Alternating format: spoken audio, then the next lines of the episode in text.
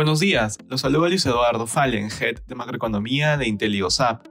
El día de hoy, viernes 4 de agosto, los mercados globales presentan rendimientos mixtos con la atención puesta en el dato del mercado laboral. De manera particular, en Estados Unidos los futuros transan positivos, con la atención puesta en el dato del mercado laboral.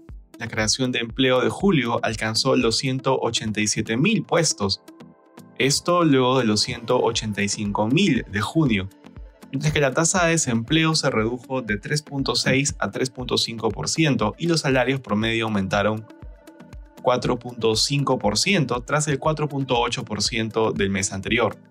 En la eurozona los mercados operan a la baja, las ventas minoristas de la zona euro disminuyeron 1.4% anual en junio, levemente mejor que lo esperado por el mercado. En Alemania las órdenes de fábrica de junio aumentaron 3% interanual frente a una disminución esperada del 5.3%. En Asia los mercados cerraron mixtos. En Filipinas la inflación para el mes de julio fue de 4.7%, continuando con su tendencia a la baja. Respecto a commodities, el precio del oro avanza durante la jornada, por su parte el precio del cobre baja, y finalmente el precio del petróleo avanza ubicándose alrededor de 82 dólares el barril WTI. Gracias por escucharnos. Si tuviera alguna consulta, no duden en contactarse con su asesor.